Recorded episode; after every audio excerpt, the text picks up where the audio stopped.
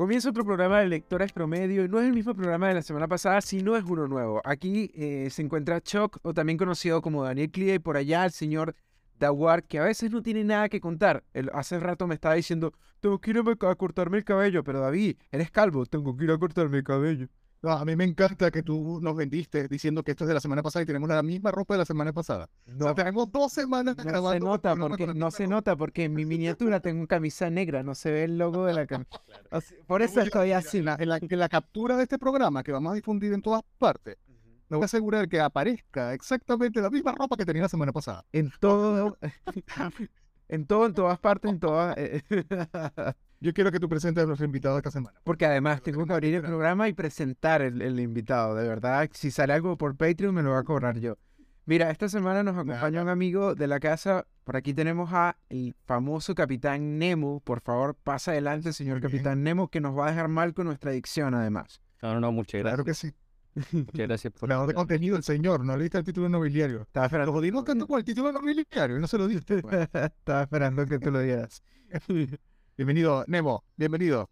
Gracias, David, gracias, Daniel, un placer estar aquí con Mira, desde antes de comenzar el programa tenía a Daniel vuelto el loco. Ay, por favor, lo amo. Ahí lo tengo. No sé. Que soy Él siempre hace ese tipo de comentarios para dejarme muy mal con los, con los invitados, pero la gente que yo invito me cae bien y no termina pensando mal de mí. Mira, si llevo, llevo dos cafés, no llevo nada, estoy sobrio. Mira, ¿qué hemos leído, que hemos visto esta semana? Por aquí quiero hablar del capítulo. llevo un vino y cerveza encima. Ah, almuerzo. ¿En serio? Lo que sea, Tú vas adelantado, te vas adelantado. a, mí, me gusta así los invitados, así, así con eso bien estos programas. ¿Qué, ¿Qué comentabas? Disculpa, Daniel. Mira, que de verdad estoy empezando a creer que estamos auspiciando todo lo que tiene que ver con la inteligencia artificial aquí, porque cada programa hablamos de inteligencia artificial y GPT. GPT. GPT. Esta semana salió el capítulo de, de South Park de particularmente hecho con ChatGPT. Pude verlo, es bastante divertido. Lo que me da risa es que es una referencia a cómo podría ser el mundo donde los profesores revisen trabajos hechos con GPT y usen GPT para revisar GPT. Entonces, lo que me, me da risa es que. Dime, dime. Sigue comentando. Que lo que me da risa es que el GPT era utilizado para relaciones humanas. De hecho, en el capítulo, la premisa era que uno de los niños de South Park utiliza el, GPT para responderle a su novia. Y ella le dice, oye, es que nunca hablas conmigo, nunca me tienes en consideración. Copiar, pegar, chat GPT. Y le pega la respuesta de GPT y le dice, eh, hemos tenido problemas de comunicación, pero yo te voy a escuchar, eres muy importante en mi vida. Y le empieza a responder solamente con GPT. Ese soy, ese soy yo los lunes en la mañana cuando me dicen, oye David, ¿puedes unirte a la reunión? Yo, GPT, ven, ven, ven para acá, tú vas a escribir por mí. Digo, oye, mi cámara, mi, micrófono no funciona, venga, yo les voy a escribir allí. Eso soy yo. Debo confesar por allí. ¿Qué más tienes por allí, Daniel, en cuanto a los capítulos que hayas visto? ¿Has visto algún nuevo contenido? Mira, saltar por acá? Puntualmente vi que lanzaron un contenido marketeado para Fortnite de, de la gente de Haynes llamada SOS Tomatoes. Me parece algo extraño porque en el fondo es como un Harvest Moon, como vamos a tener una granja dentro de Fortnite. En el fondo es como para concientizar sobre el tema de las plantas de tomate, del cuidado del, piso. Me parece algo extraño porque en el fondo no terminas como comunicando ni en la marca ni tampoco sobre el cuidado del medio ambiente. Es como, ya vamos a, sembrar dentro del juego, no tiene mucho sentido. Igual, rescato... Yo, yo, es que es que realmente he tenido de todo, pero ya, va. Recuerda que tuvimos acá de invitado a Rafael Castaldi y él nos comentaba un poco de que el juego daba para todo. Era el universo y ahí metían como todas las tendencias, las trataban de integrar. Y fíjate que hasta ahora, después de cuatro o cinco años, Fortnite sigue vivo. Por lo menos se rescata eso.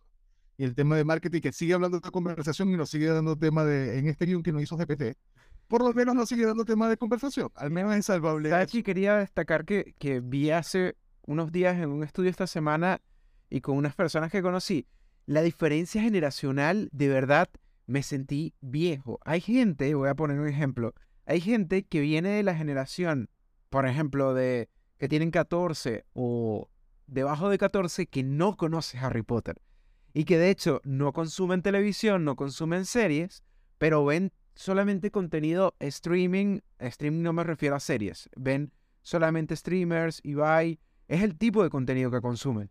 Me, me sorprende porque uno dice, de hecho me sentí creo que lo llegué a ver en una serie, como el tío que dice, bueno, yo uso TikTok, yo todavía soy un tío muy, muy moderno. Y no, realmente no. el del abuelo de los Simpsons. Totalmente, así.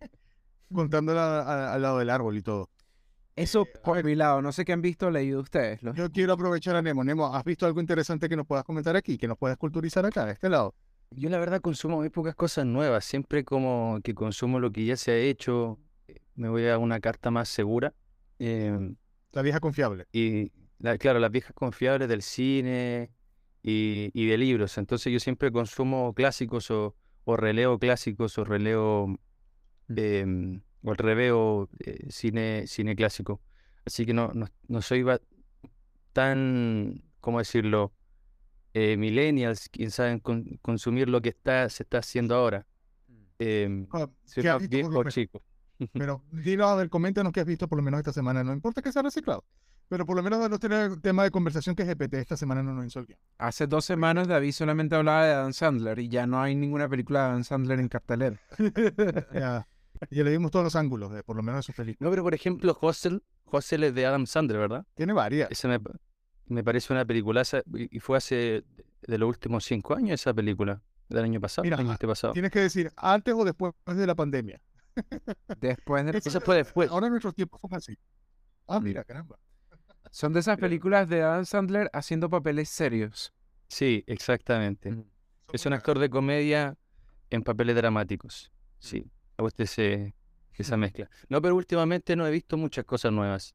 Eh, últimamente me estoy poniendo hasta, hasta una especie de bloqueo cinéfilo, como que no veo muchas cosas. Veo como TikTok, TikTok me ha consumido. Hace poco, hace como dos meses me lo descargué y realmente está siendo una adicción seria para mí. Mira, yo a veces digo que vi una película y realmente vi el resumen en TikTok. En tres, en, tres años ya la vi. Ya está mejor. Le digo, ya, ¿para qué voy a ver la película? Ya, ya me hasta ya con todo lo que he visto. Mira, ¿Para qué? Eh, de hecho tengo que mencionar una reciente, una serie, ya llevo, eh, son como ocho capítulos, me parece. Ocho o nueve capítulos, se llama Everything Calls for Salvation. Es una, una serie italiana está en Netflix, está por ahí es Netflix, y habla un poco sobre salud mental, de hecho. El tema cae de una vez con el tema de salud mental y todo, todo transcurre como un centro de diagnóstico. Entonces, bueno, va un poco como de flashback, de historia y todo demás, pero por aquí le interesa, realmente es un poco denso el los primeros capítulos, pero después va soltándose un poco más. Pero bueno, es tema, es tema de conversación. De repente, oye, quiero algo que hable sobre ansiedad o de, o de cómo tratan o de... es muy buena. Realmente vale la pena por lo menos echarle una revisión. No sé, quiero ver mi vida reflejada. Básicamente eso va por allí. ¿Qué tiene por lo menos de, terminando ya un poco de este tema, eh, qué más tiene por lo menos de libros? Estoy entre gente que crea contenido eh, más literario, más que nada. ¿Sabes lo peor de todo, David? Que, que, hay gente que me dice, ¿cómo tu programa se llama Lectores Promedio? Y nunca hablan de libros. Y que no es en espacio. Yo lo digo entre los programas. ¿Cómo no tenemos un libro allí? Pero ¿han visto el libro por lo menos que valga la pena comentar? Por aquí. Sí. Estoy leyendo El cartero de Neruda. Es, la primera vez que leo a, a este autor y de hecho... Ah, buenísimo. Es bueno, es Carmeta porque lo he escuchado mucho y recientemente falleció. Entonces me llama la atención. No. Sí, Escarmeta falleció recientemente. Déjame buscarlo antes de que quede mal a la... ¿Cómo, ¿Cómo, le tiras ese spoiler aquí a, a, Nemo? Por favor, Daniel. ¿Qué te pasa? O sea, tú no tienes consideración. Pero ya, también hay que comentar que este, e, este actor de... Mientras que están googleando la, la muerte del señor, estamos, tenemos que comentar también el actor, eh, el de John Wick. ¿Cómo se llama este actor? Dios mío, que se activa también. No, es que no, ah, no, es mío. no me digas que se murió porque, mira, dejó el programa aquí votado. No, pero, pero también, bueno, estamos de fallecimiento. ¿Hay algún inmemoria que quieren mencionar adicional? Añadir al inmemoria de estos premios. eh, Olivia Newton-John. no, eso es. Mira, ves, ves lo importante de este programa. Era un fake news que murió Scarmeta. Ah, yo no sabía, yo me quedé con la... Porque además apareció en medios de comunicación citando que era posiblemente cierto. Sí, está vivito y coleando. Ah, muy bien, viste. este programa no solamente te entretiene, te informa. Exactamente. Mira, pero yo no he leído. emoción. No he leído a Scarmeta. ¿Tú has leído algo de él, Nemo? Me, me, llama la atención porque usa mucho humor en lo que estoy leyendo. Y casualmente sé que tiene una adaptación, El cartero de Neruda, en Netflix. Exacto. Sí, una, adaptación, no sé si chilena, creo que son. Bueno, los dos actores que, que aparecen por lo menos son chilenos, aún no veo. Ardiente Paciencia se llama. Tenía, tuvo una aparición en, el cine, creo que con una película italiana. Eh, después se hizo una chilena. Y finalmente ahora se está haciendo, se hizo esta en, Netflix de, de Ardiente Paciencia. Y por lo que me dice mi prima, que también es Bookstagrammer, eh, está buena. Está buena. Yo leí El cartero de Neruda, no pasó nada.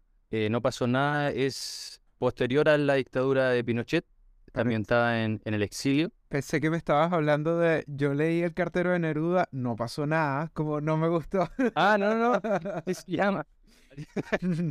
no, así se llama el eh, otro libro que tiene, que fue el primero que leí y me enganchó con la literatura de, de. Pero muy bueno, la verdad. Tiene una narrativa bastante bastante accesible para todo público, no es, no es tan denso como, como cierta literatura clásica, es más contemporáneo, a pesar de que es un, un escritor del 70, del 80, contemporáneo a, Isabel Allende y otros escritores. Me parece bastante actual su, y fresca su, su escritura, su, su pluma, por lo menos a mí. Bien, mira, tengo que hacer tengo que te, que, me, que Daniel haga más preguntas acá. Ponte que estamos una, en una reunión un viernes en la tarde es el día de San Patricio. Y ya nos estamos de chela porque la, la chela está muy económica. Oye, cuando te digan, oye, ¿qué libro me recomendaría? Yo estoy mirando para allá, pero tú me estás de este lado. Oye, yo estoy aquí, háblame, háblame. Pero mira, ¿qué libro recomendarías por lo menos en esa tarde de, de chelas y de conversaciones? Tú dirías, oye, quiero leer algo, pero no sé qué. ¿Qué me recomendarías, Bien. Ya que te tengo como ahí como referente de creación literaria. Eh, sin lugar a dudas, alguno de... Pero algo de eso, algo algo light. Recuerda el escenario, estamos todos bebidos. Él no, no lee mucho, ¿no? Él, quería que le prestara. tiene dibujitos. En el tecito real, el libro del príncipe. si no tiene dibujos generados por inteligencia artificial, pero bueno, sí. Miyazaki llora con ese comentario. Sí. Eh, yo recomendaría, sin lugar a duda, eh, La sombra del viento de Carlos Ruiz Zafón. Creo que es un libro para todos, para todas las personas. Tiene misterio, suspense, humor, eh, humor picaresco, además que muy una beta latina ahí eh, que, me gusta, es bastante salseo. Crónica de una muerte anunciada de, de Gavito, me encanta también ese, es corto, entonces para recomendárselo a alguien bebido, me, me, me sirve. David, por Dios. ya va, pero ya va, entonces, ya va, y ahora, después ya de, del día de San Patricio que nos tomamos la chela, ya viene el after party, que antes de entrar a la discoteca, que tú digas, ya comienzas a hablar como de los libros que tienes debajo del colchón. ¿Cuáles serían estos? Esos serían los que tengo por leer. Sí, más o menos, no sé.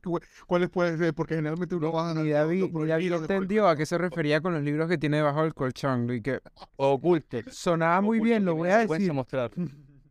Eso pueden ser los de los de los de brujería que tienes allí. Ah, Pero ¿cuáles, por otro lado. ¿Cuáles tendrías como de cabecera que diría, oye, no se me provoca volver a leer o los tengo allí? Eh, Crimen y Castigo. Me gustaría volver a leerlo. Caramba, lo, tenemos, tenemos como lectura de metro. Como para ir de estación a estación en Santiago. Exactamente. O de Arica a Puntadera, ¿Qué pasa, Daniel? ¿Qué tienes pregunta allí? Sí, ¿por qué Capitán Nemo? Eso es algo que, que esencial que necesitamos preguntar, porque ah, yo cuando te invité al programa, David me dice, ¿será que es por la película de Pixar? ¿Será que yo que no tiene nada que ver? Mira, yo puedo dormir sin la respuesta, Daniel que estaba, oye, ah, Julio Verne, lo voy a volver a leer, voy a ver las películas será de Fellini. La, Fellini habrá dirigido una película de, de Julio Verne. Varias personas me han preguntado si es por, por la de Buscata Nemo, pero no, no es así, lamentablemente. Es, es, una, es una amalgama de dos referencias, dos referencias. La Sociedad de los Poetas Muertos y el Capitán Nemo de 20.000 leguas de viaje submarino. Em, es una metáfora igual. Yo no lo veo así, porque de algún modo lo que quise crear con el, la, la, figura del capitán era, era una visión pedagógica de, de, alguien que muestra el conocimiento, de alguien que es un mediador al conocimiento, en este caso al conocimiento literario, eh, cine o arte, a pesar de que yo soy un amateur, yo no soy un, ni un literato, ni alguien que estudia teoría ni crítica literaria, pero todo lo que leo intento traspasarlo al, a, las personas. Entonces, es como también relacionándolo ahora con, con el profesor de la Sociedad de los Poetas Muertos, como John eh, Keating, como John Keating. Mm. Intento mostrarle a personas que quizás no son muy asiduas a leer poesía o narrativa o drama eh, o arte o no sé, o, contemplar bien el arte a, que puedan hacerlo, como eh, llevarles al acceso a, a esas obras y por ese motivo son, son desconocidas. Yo quiero hablarte ya, y estás justamente hablando de difusión del contenido, por justamente tu, tu aspecto o tu lado de creador, de contenido. Que por eso te traemos acá. no porque GPT nos hayas dicho en, el guion. Eh, ¿Cómo te ha ido con el tema de la creación de contenido? Por lo menos un día despertaste y dijiste, oye, ¿sabes que ya me cansé y ahora voy a entrar a esa escuela de payasos? Me cansé por ustedes. o, o, realmente ya era algo que lo estudiaste, viendo los formatos. ¿Cómo, cómo te ha ido? ¿Cómo, ¿Cómo ha sido ese comienzo de la creación de contenido? Yo le quiero sumar algo antes de que responda. ¿Cómo ha sido dentro de esa creación de contenido meter todo este tema como cotidiano? Porque una de las cosas que te caracteriza mucho es manejar distintos códigos audiovisuales. Eso. Claro. Porque tiene que tener mi pregunta, me da rabia con Daniel. Porque suena más inteligente.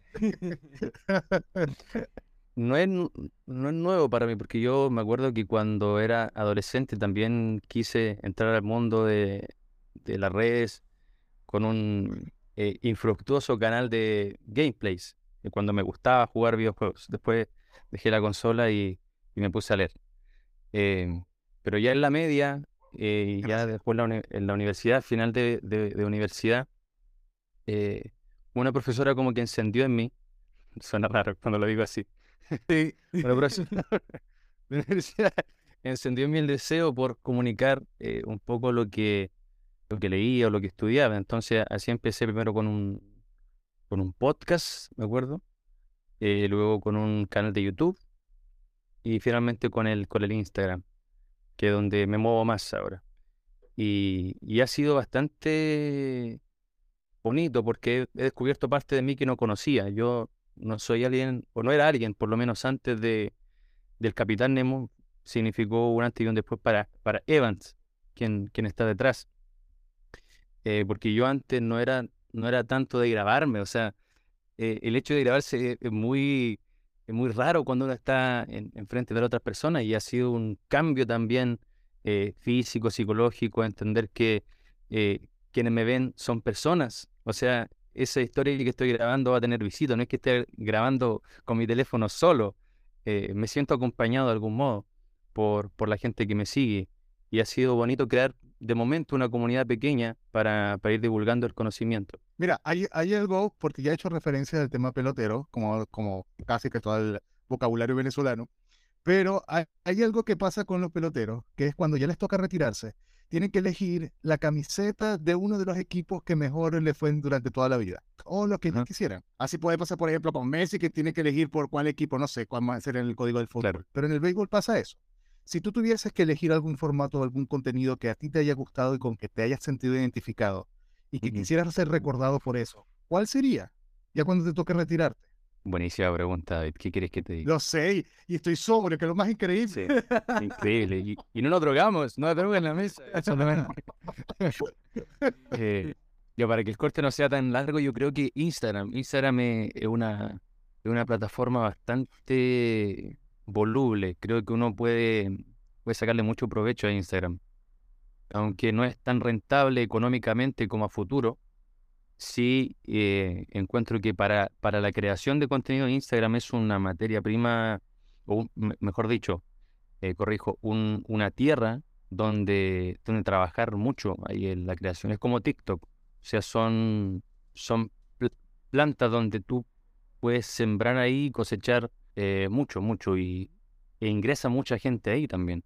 Mira, y ya si que nosotros queremos seguir hablando sobre tu creación de contenido, ¿cuál dirías tú que ha sido como lo que más sientes o percibes que ha tenido mejor impacto? Que, hayas creado y dices, no sé, te escriben en la mañana, oye, sabes, yo no escuché tu podcast porque ni yo mismo lo escucho, no te sé la referencia hacia Daniel, pero me dijeron que fue muy bueno el contenido que tú creaste. ¿Cuál dices tú que por lo menos crees que haya influido en alguien? Oye, sabes que no me voy a suicidar, yo he tenido tendencia a suicida y no me voy a suicidar hoy, porque tu mensaje me llegó, así que me voy a hacer mañana. Perdón por el mensaje tan fuerte, pero es así. Claro. Me ha pasado con dos, eh, dos, dos partes, con YouTube e Instagram. Con YouTube, con los podcasts que hacía al principio y que después dejé de hacer por falta de tiempo. Y luego con, con la sección del arte de. Hubo un video que después de ese no hice contenido porque me empecé a, empecé a crear, empecé a redactar y ahí me, me bajó el Shadowban y después nunca más tuve la visita que tuve en ese momento. ¿En em, qué consistía, disculpa, el arte de? El arte de consistía, eh, sigue consistiendo porque es una sección que sigue vigente en, explicar una obra de arte o un, a, un, un artista o un director de cine, un compositor musical. Es como dilucidar lo que hay detrás de la obra de cierta persona, que haga arte claramente. Y, claro, en, en, ese video, hasta Daniel me acuerdo que me dijo, oye, se hizo viral, felicitaciones. Eh, y vi, que a la gente le, le gustaba eso, que, que, le sirvió, que por lo menos movió algo de la fibra de, de su corazón. me encanta cuando Daniel dice, oye, escuché un podcast que no es el mío, que yo hago y promociono como mío. Me encanta, me encanta saber ese dato. Mira, Nemo, sí quería preguntarte un poco cuál es el proceso que tienes para crear contenido, porque quizás para todos no es lo mismo. He escuchado a gente que, no lo sé, se pone a leer o se pone a ver una película y tiene que tener a la mano una libreta para ir anotando esas ideas para después hilar y hacer una crítica o reseña con más contundencia. ¿Cómo es el proceso para ti cuando creas contenido? Exacto. el proceso cuando creo contenido, yo, mm, yo lo veo como con, cuatro o cinco etapas, porque he conversado en mi mente sobre, sobre mi proceso como para tenerlo sistematizado, no se me olvide. Eh, lo primero, la visión, o sea, cuál es, en qué área se me están encendiendo las polletas. Es como una antropofanía, como decía Benito Taibo. Como que viene esa, esa, esa visión de tengo que hablar sobre, no sé, sobre la nostalgia o sobre el libro que, que salió esta semana. No todos los libros me, me, producen reseñarlo. Yo la verdad es que reseño cosas que, que realmente me mueven. Eh, eso fue lo que me inspiró a, a poder comunicar, porque en, la pandemia que, mm, de la que imagino hemos sobrevivido mentalmente los que estamos acá y los que están escuchando, em, fue un, un ensimismamiento para mí. Entonces todo lo que veía o leía era como, me, me llegaba mucho más fuerte. Entonces me, produjo también a, a, crear. Y, es así como ahora lo que leo, lo que veo, siempre me engancha de alguna forma. Y es esa, es como esa, esa interpretación o, hubo ese goce estético que me provocó lo que me lleva primero a escribir la idea en un papel. Y después de, esa antropofanía o, esa visión, luego lo redacto, empiezo a construir la idea, empiezo a, hilar, porque a veces las ideas no me llegan totalmente construidas, a veces tengo que empezar desde, desde un granito de arena y ir eh, haciendo hasta, hasta luego producirlo. Ahí en la, en la tercera etapa ya viene lo que es la grabación, la edición. Y, y la edición también requiere mucho, mucho arte, porque en cualquier plataforma de, edición que uno tenga, eh, cuando uno la, llega a conocer bien, todos los efectos, las transiciones, los sonidos, los efectos, es, es muy entretenido editar también, de cierta, de cierta manera. Y luego de editar... David no dijeron David no dijeron Yo también me, me gusta difiero, para, para que no hago cosas, también difiero. A veces es una, es una lata. Y después de eso viene la publicación y la difusión que también tiene lo suyo. Mi, proceso va desde, desde, esa visión hasta divulgar el propio contenido que, que creo. Me, me, entretiene, me entretiene todo eso. Es un hobby que, que disfruto. Disfruto. Lo, ves de alguna manera como el tema rentable. Por ejemplo, em, crear contenido y buscar rentabilidad en, eh, no sé, en alguna, de alguna manera o promocionar algo.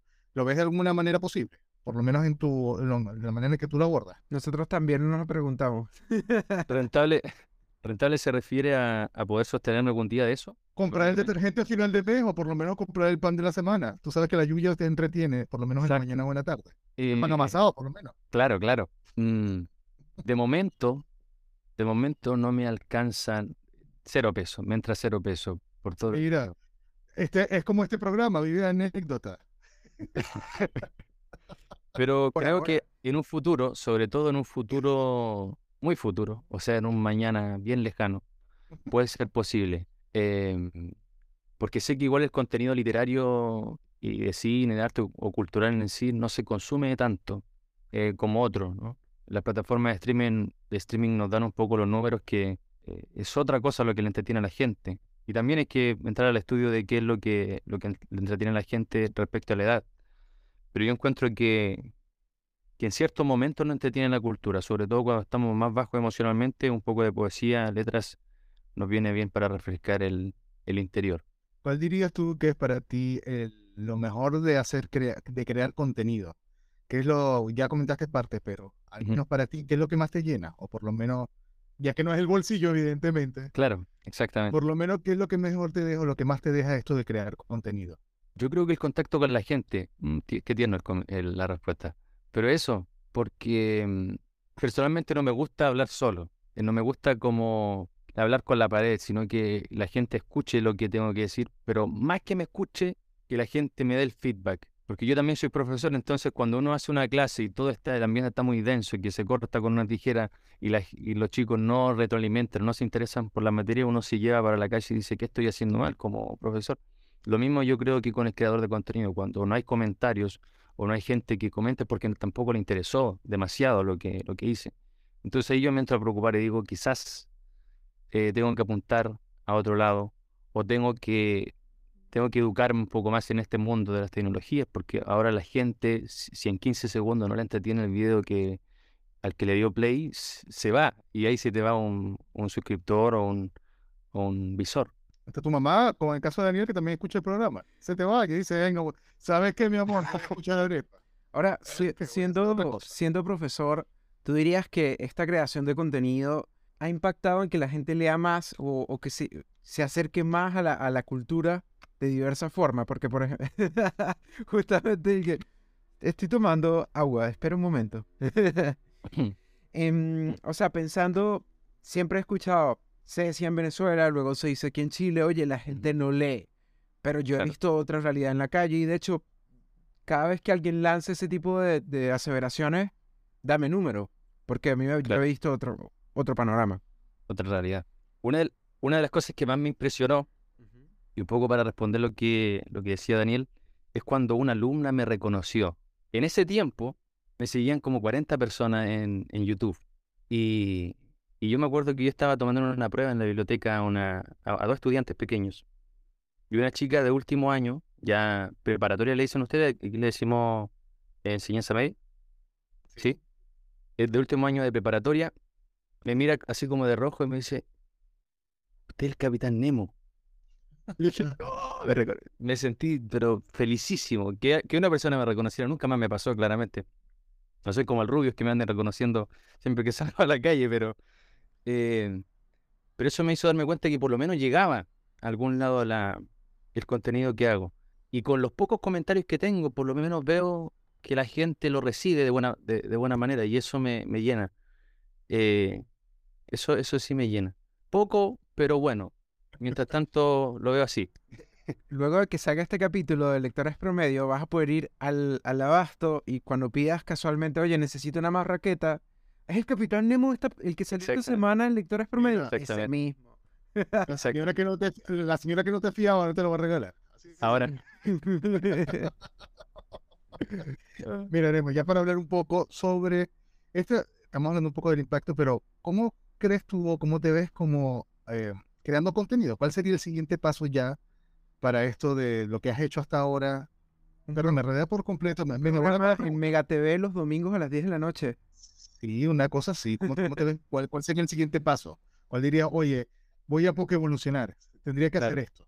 Uy, de momento, de momento quiero establecer lo que tengo. O sea, como, porque no, no veo como el, el momento ahora de volar, de volar y emprender otros, otros horizontes. Así como bien línea de película, ¿no? Sino que me gustaría poder establecer una base, una comunidad, gente que me conozca y, si voy a hacer otra cosa loca, eh, que sean uno o dos años más cuando ya la gente que tengo me conozca, me reconozca por lo que hago. sí tengo varias ideas de cosas que, podríamos hacer en, en, la cuenta y me gustaría como pasar a esas cosas, como reflexiones literarias, pero, pero de cosas que uno diría, no, pero esto no sale en la literatura, como la ansiedad o la depresión, pero son cosas que, que sí hablan los libros, que sí hablan las películas. Entonces, me gustaría mirar, un poquito haciendo spoiler de cinco años más con el Capitán Nemo, cosas como más cinematográficas, cosas como más ampliar como mi, mi alter ego, en lugar de comunicador a director de una escena, puede ser, de una película. No, ahí, ahí hice algo. Eso no, eso no, no. Eso no se va a editar, tranquilo. Ah, eso se mantiene aquí en el programa. no, película no, pero sí como cortos donde la gente por lo menos entiende de otra forma un concepto literario. Nemo, para ir cerrando, con toda esta moda de Bookstagram y BookTok, siempre he escuchado, siempre hay esta discusión de si realmente lo que se está leyendo que es moda es literatura o lo que van sacando las editoriales se considera literatura. ¿Tú crees que ayuda a la literatura que haya diversidad ¿O consideras que al alejarse de los, de los clásicos se olvida lo, como la esencia de la, de la literatura? Em, yo estoy de acuerdo con que, que, se escriba, ¿no? con que haya escritura, con que se lea. Eh, sin embargo, sí creo que mm, no estoy para nada en desacuerdo con la literatura actual ni contemporánea. Creo que hay muy buenos escritores. Creo que falta leer y evidenciar a esos escritores en, en otros ambientes como la escuela también. Eh, pero sin embargo también veo como con la música eh, una falta de letra, una falta de fondo, de un fondo firme eh, ante grandes formas. Me explico. La literatura antes te hacía pensar, te hacía digerir de otra forma la sociedad en la que estaba, que estaba viviendo, criticarla de algún modo. La, literatura siempre, siempre ha sido una, una guerrera de los discursos que se, que, se dicen en las sociedades. Entonces creo que la en la sociedad actual vemos una literatura que quizás no discute demasiado ciertas cosas que son profundamente importantes discutir. Sí, sí discute ciertas cosas que están como en la superficie, no sé, tipo feminismo, tipo el eh, cuestiones, dilemas, dilemas morales, pero hay otras cosas de fondo que, que no, no, no se dicen. Por ejemplo, eh, un tema que yo no he visto mucho en la, literatura actual, pero sí he visto en los teóricos literarios, como Noam Chomsky, eh, que tenés como 90 años ese caballero, em, es como la manipulación de las masas. Eh, me gustaría que en los libros se, se, hablara sobre esos temas, sobre ciertos tópicos que se hablaban antes en, en las películas y ahora el mainstream ha ido repitiendo las mismas cosas de siempre. Lo mismo pasa con la literatura, entonces creo que se podrían tomar ciertos temas que son importantes para criticar esta sociedad en la que vivimos y, y así un poco rescatar el fondo vivo que había en la literatura clásica.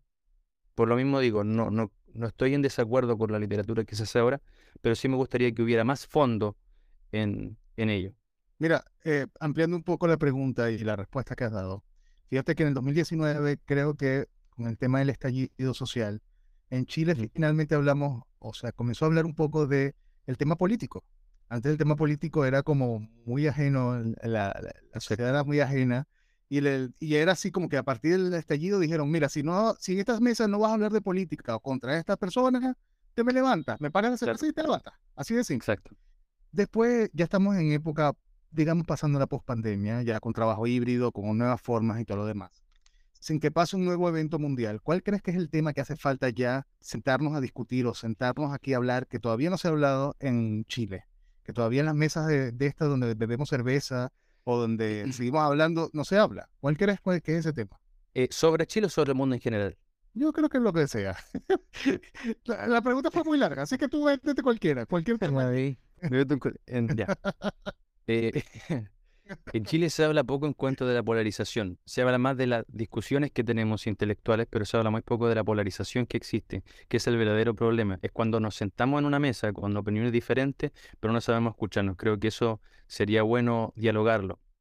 Creo que sobre todo en, las agitaciones eh, políticas que hubo posterior a la pandemia y posterior a... Mm, sí, posterior, semi posterior a la pandemia fue cuando hubo estas elecciones presidenciales, una turbulencia en Instagram, incluso en Bookstagram.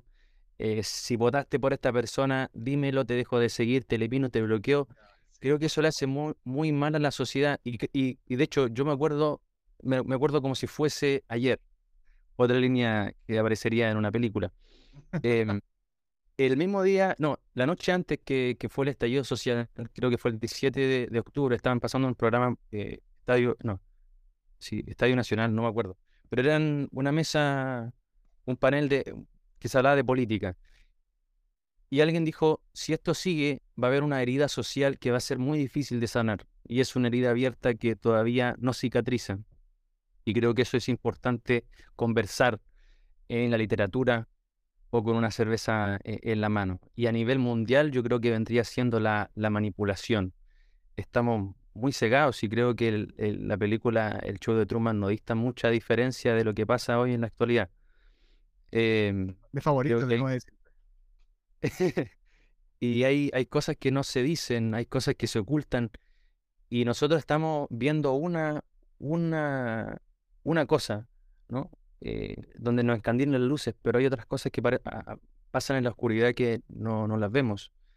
Y, y, es como, no sé, es como conspiranoico decirlo, pero, pero si uno lo piensa bien, yo creo que no es ridículo. Nemo, ya para cerrar, eh, se lo hizo corto el programa, pero ¿dónde te podemos conseguir en las redes sociales, en OnlyFans y demás? Uh, estoy pensando en OnlyFans porque creo que me va a salir mejor que, que Instagram y literario. en Instagram como el Capitán-Nemo, en YouTube como el Capitán Nemo. En TikTok creo que estoy igual que en Instagram, el Capitán-Nemo. Ahí pueden, pueden ver este humilde, humilde barquito. Estupendo. Eh, Nemo, muchísimas gracias por acompañarnos. Esperamos, ya te voy a comprometer para otra emisión de Lectores Promedio. Un placer. Él nunca lo hace, nunca lo hace. Esa producción siempre termina así tan valioso, pero ya te tenemos por ahí notado. Sí, bueno, en el penúltimo podcast vi que se lo decían a, todos. Eh, uh, David. Pero te vamos a anotar. Está bien. Qué bueno que nos siga, por lo menos. Sí, un placer, un placer compartir con usted. Me la pasé genial, Daniel y David. De verdad, muy, muy genial tenerte por acá también. Gracias. Daniel, ¿tú puedes despedir este programa? Sí, pueden conseguir el programa en... Recuerden que Anchor ya no existe, por lo que pueden conseguirlo en Spotify, Google Podcast y en las plataformas donde escuchen su podcast favorito, menos en la radio, porque no estamos aún en la radio por ahora. Y nada, eh, también pueden buscar la página web que supuestamente se está construyendo con ChatGPT, pero Nada, no sabemos. Ahí va el camino, algún momento. Ese es el pasante. Y lectores promedio en Twitter. Por aquí se despide Chuck, o también conocido como Daniel Clie, Chuck Riggs en Instagram y. Por el día te, te llama Chuck Riggs. Yo nunca te consigo. Cada vez que te voy a compartir algo en Instagram no puedo. Siempre aprobado a War. Y, lo peor. Te lo voy a pasar de lectores promedio. Lo peor de todo para que le dé vergüenza eh, frente a Nemo que él siempre dice su user, arroba Dawar, y le llegan todos mis seguidores o la gente de, de lectores eh, Terrible. pasa al revés. arroba Dawar en, las redes sociales. Creo que también incluso tengo un MySpace con Dawar, por favor. Ah, sí, Debo existir todavía, lo compró Justin, Justin Timberlake, se proyecta. Muchísimas gracias por acompañarnos, nos escuchamos, una nueva oportunidad. Chau.